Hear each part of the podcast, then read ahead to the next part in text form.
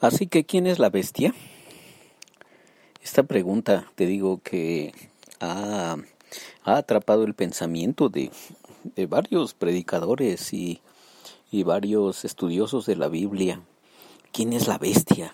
¿Quién es la bestia? ¿Qué, qué, ¿Cómo la vamos a distinguir? En fin. Bueno, te leo el texto de Apocalipsis capítulo 13, versículos 16 en adelante. Además hizo que a todos, pequeños y grandes, ricos y pobres, libres y esclavos, les pusieran una marca en la mano derecha o en la frente, y nadie podía comprar ni vender si no tenía la marca o el nombre de la bestia o el número de su nombre. Aquí se verá la sabiduría. El que entienda, calcule el número de la bestia, que es un número de hombre ese número es el 666. Híjole, como te digo, este, este número y este texto, algunos, algunos este, se han quedado aquí encantados, ¿no? Fascinados y, y extasiados con este par de versículos y además están buscando por, por todos lados a su alrededor a ver a qué horas, a ver a qué horas ahora nos, nos ponen un chip, este, o nos ponen una marca electrónica en la, en el cuerpo, en fin, ¿no? Este, diferentes, diferentes formas de interpretar, pero mira, tan solo en la Edad Media los los reformadores aseguraban que el Papa era la bestia. En la Edad Media, los, los predicadores que estaban en contra, en contra de Roma, ellos afirmaban que la bestia del Apocalipsis era el Papa. Y por supuesto, por supuesto, fueron muy perseguidos, fueron algunos de ellos también torturados y asesinados por, por atacar a la institución, a la religión católica. Creo que esa es una pregunta poco válida. No todas las preguntas son válidas, déjame decirte. A veces intentamos contestar cualquier pregunta porque pensamos que es válida, pero, pero lo más importante no es quién es la bestia. Esa creo que no es la pregunta. Lo más importante es qué hace, qué hace la bestia. Y en pocas palabras, en pocas palabras, la bestia es una copia mal hecha. Lo que hace el dragón, la bestia que sale del mar y la bestia que sale de la tierra, es una trinidad satánica, una copia mal hecha. Luego, e, esta bestia de la tierra dice que tenía dos cuernos que parecían de cordero, pero hablaba como un dragón. O sea, se quiere parecer al cordero, pero, pero no le sale bien. Se este, termina hablando como dragón. Y ahora, ahora dice que a todos, a pequeños, a grandes, a libres y esclavos, hizo que se les pusieran una marca en la mano derecha o en la frente.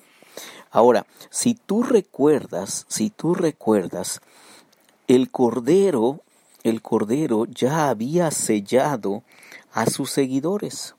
Te leo el capítulo 7 de Apocalipsis, que si tú has seguido conmigo, ya debiste de haberte dado cuenta.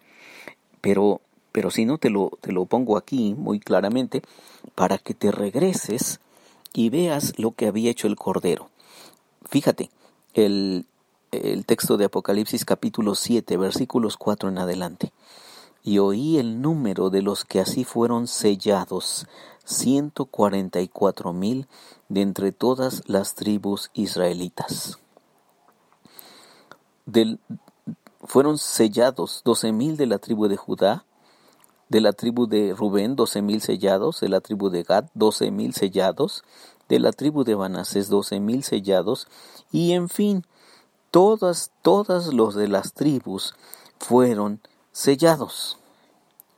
Entonces, como te digo, esto tiene que ver justamente con que el Cordero hace ciertas cosas y vienen vienen estos que son la Trinidad satánica, y como ven cómo los seguidores del Cordero le adoran, le son fieles, lo aman, y la bestia, la bestia quiere para sí toda esta fidelidad y todo este amor de la gente, intenta con una copia mal hecha hacer lo mismo que el Cordero. Entonces, esto del, sello, del sello, no es nuevo. No es que fueron marcados y sellados unas personas en la mano derecha y en la frente y que se les prohibía comprar y vender y que se les puso el 666. Eso no, no es lo más nuevo este, de, de lo que llevamos mencionado del Apocalipsis. ¿Por qué? Porque en el capítulo 7 ya había habido un sello. Y déjame decirte, como allí en el capítulo 7 no está encriptado, no tiene un número así tenebroso como el 666, esto no ha captado los corazones de muchas personas. Y sí, creo que muchos enfoques del estudio del Apocalipsis son totalmente bestiacéntricos y mucho menos cristocéntricos. Pero lo que podemos hacer es leer el texto sagrado del Apocalipsis y darnos cuenta cómo, cómo lo extraordinario, lo original, lo único, lo sublime, lo hace Dios, lo hace el Cordero, lo hace el Espíritu de Dios. Y luego, y luego vienen los imitadores, falsos, chafas, tratando de hacer lo mismo para que también a ellos se les adore. Porque finalmente eso es lo que quiere el dragón. Quiere el corazón de la gente. Quiere la fidelidad de la gente. Quiere la, la adoración de la gente. Y entonces hace todas las cosas así espectaculares y grotescas y además mañosas y además este mm, violentas para que la gente diga, wow, wow, ahora sí hay alguien que, que merece nuestra adoración. Pero déjame resumirte en qué cosas quiere imitar esta trilogía satánica al Cordero. Número uno, que son tres, así como Dios Padre, Dios Hijo y Dios Espíritu Santo son tres, ellos también también son tres. El, el, dragón, el dragón escarlata, la bestia que sale del mar y la bestia que viene de la tierra. Quieren imitarlo en la resurrección, porque dice que una, una de sus cabezas de la bestia fue herida de muerte, pero, pero fue sanada y, la, y el mundo se, se sorprendió de esta de esta sanidad extraordinaria y adoraron a la bestia. Quiere copiar la resurrección de nuestro Señor Jesucristo. Luego, quiere parecerse al Cordero.